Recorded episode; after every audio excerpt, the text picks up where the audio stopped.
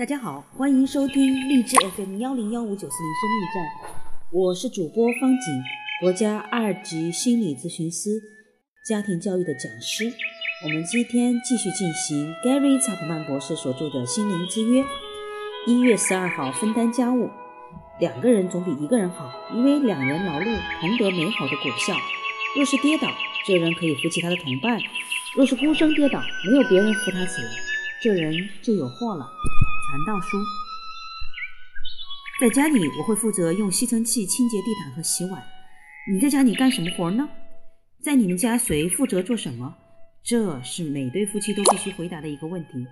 在我看来，这需要把每个人的恩赐和能力考虑进去。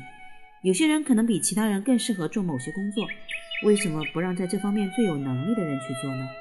当然，这并不意味着一旦一方承担了某项责任。另外一方就可以对此袖手旁观。爱是乐于助人，而且常常付诸行动。在传道书中，所罗门王明确地写到团队合作的可贵之处。作为夫妻，我们共同取得的成就，可以比我们作为两个单独的个体所取得的成就大得多，因为我们可以互相帮助。圣经没有明确规定丈夫和妻子到底应该做什么，但却鼓励我们要为此达成共识。先知阿摩斯曾经问道：“二人若不同心，岂能同行呢？”答案是：行不了太远，也不会太顺。我鼓励你们不断的探讨，直到你们两人都对谁在家里做什么的安排感到满意为止。好的，今天我们的一月十二号分担家务就到这里，我们明天见。